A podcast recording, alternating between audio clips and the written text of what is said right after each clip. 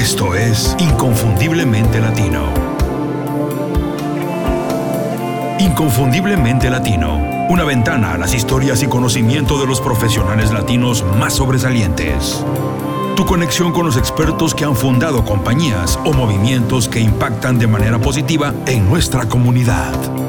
Hola, bienvenidos al programa, soy Julio Muñiz, gracias por escuchar el episodio de hoy. Algo importante que aprendimos el año pasado es que los programas en los que comento los libros que estoy leyendo han gustado mucho. Entre los episodios más escuchados del 2018 están el episodio 135, 7 enseñanzas del Ejecutivo Eficaz de Peter F. Drucker, el episodio 111, 10 enseñanzas de la magia de pensar en grande de David Schwartz y el episodio 160, Siete enseñanzas de máximo rendimiento de Brad Stolber y Steve Magnus. Si no los han escuchado, los invito a que pasen por iselatino.com y los busquen. También lo pueden hacer en cualquiera de las plataformas que utilicen para escuchar podcasts. Además de que estos son programas que la gente comenta y comparte más de lo normal, más de lo habitual, bueno, yo disfruto mucho haciéndolos. Me ayuda a recordar lo que aprendí de esa lectura. Regresar a mis apuntes y hacer el programa, bueno, contribuye a aprovechar más el libro, me ayuda. Yo siempre lo recomiendo. Hacer apuntes de lo que leemos y platicarlo con alguien fortalece nuestra memoria y aprendizaje.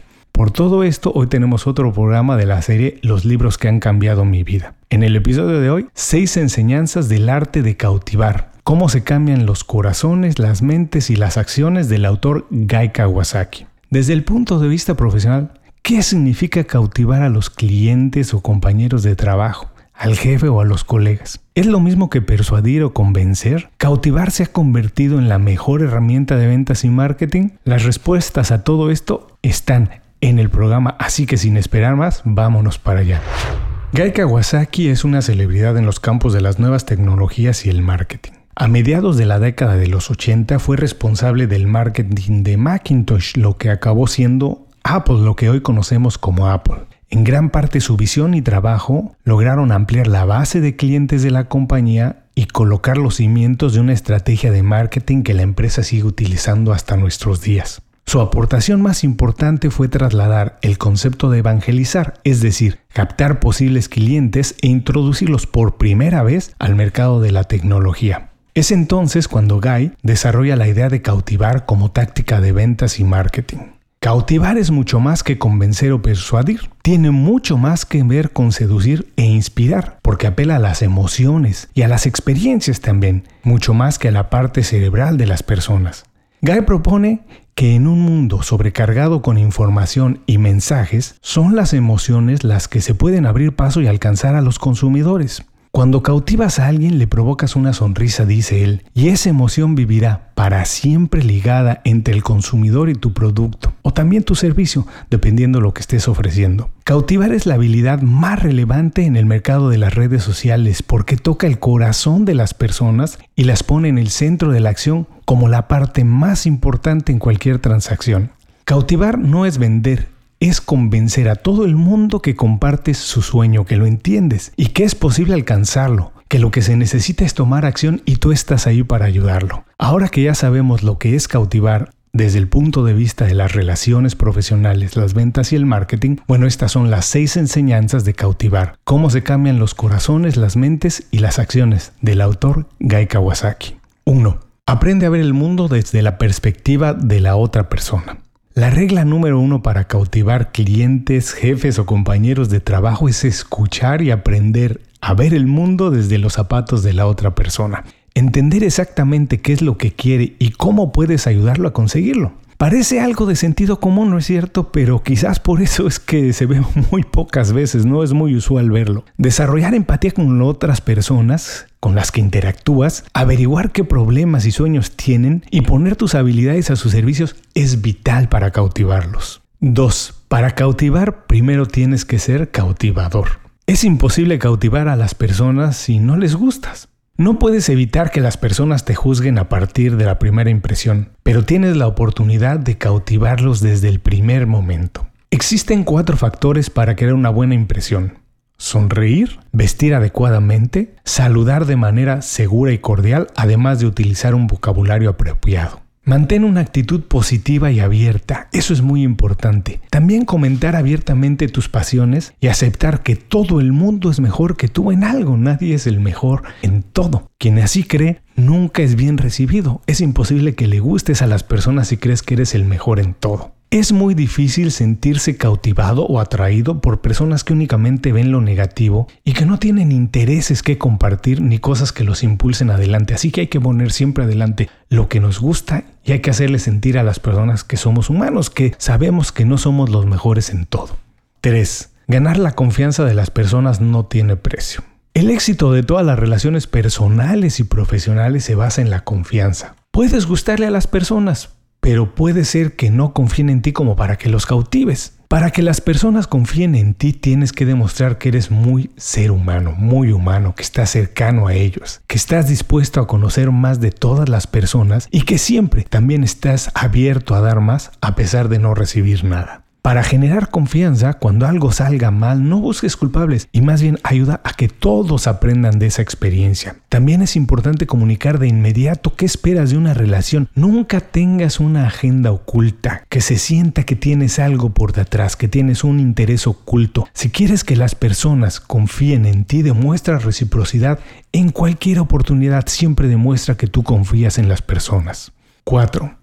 Prepárate para crear productos, servicios y relaciones inolvidables. Cautivar a alguien no pasa por sorpresa, tienes que prepararte para ello. Involúcrate en proyectos donde puedas crear algo inolvidable. Estudia tus prospectos de clientes y a las personas con las que trabajas para anticipar lo que necesitan. Contribuye siempre a crear experiencias completas, redondas, donde nada quede suelto, donde todo se resuelva.